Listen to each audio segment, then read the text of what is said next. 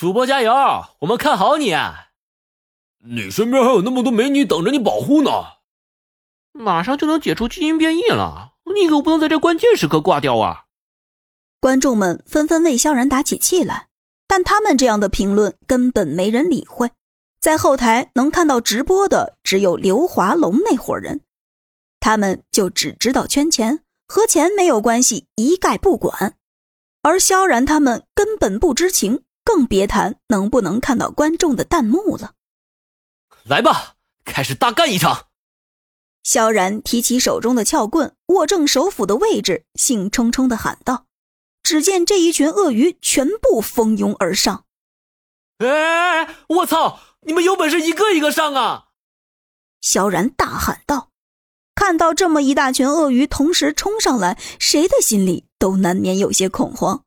但萧然根本没有退缩的意思，而是也朝着他们冲了过去。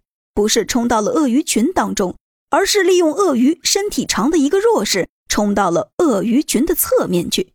这样就能导致鳄鱼群的混乱，并且能尽量不让他们一窝蜂的扑上来。”没等侧面的那几只鳄鱼转身，萧然已经挥动起了手中的斧头。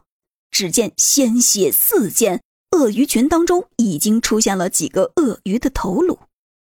我去，神器啊！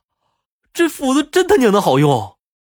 萧然提起带血的手斧，赞叹道：“昨天晚上用它割猪肉的时候，就觉得得心应手，没想到砍起鳄鱼来也是游刃有余呀。”鳄鱼群基本已经摆正了位置，萧然紧接着又转移到另一个方向去，速度之快，连人类的肉眼都很难捕捉到萧然的身影，更何况是眼前的鳄鱼了。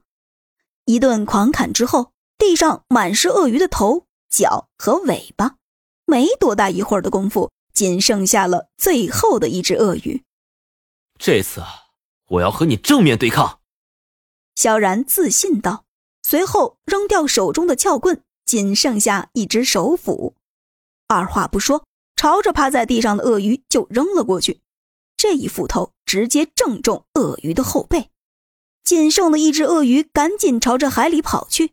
萧然一个闪身追上去，把鳄鱼踩在脚下，然后使劲儿的把斧子一拔，紧接着又是一个砍斧，那鳄鱼的身子直接被分成了两半，鲜血。溅了萧然一脸呢，哈，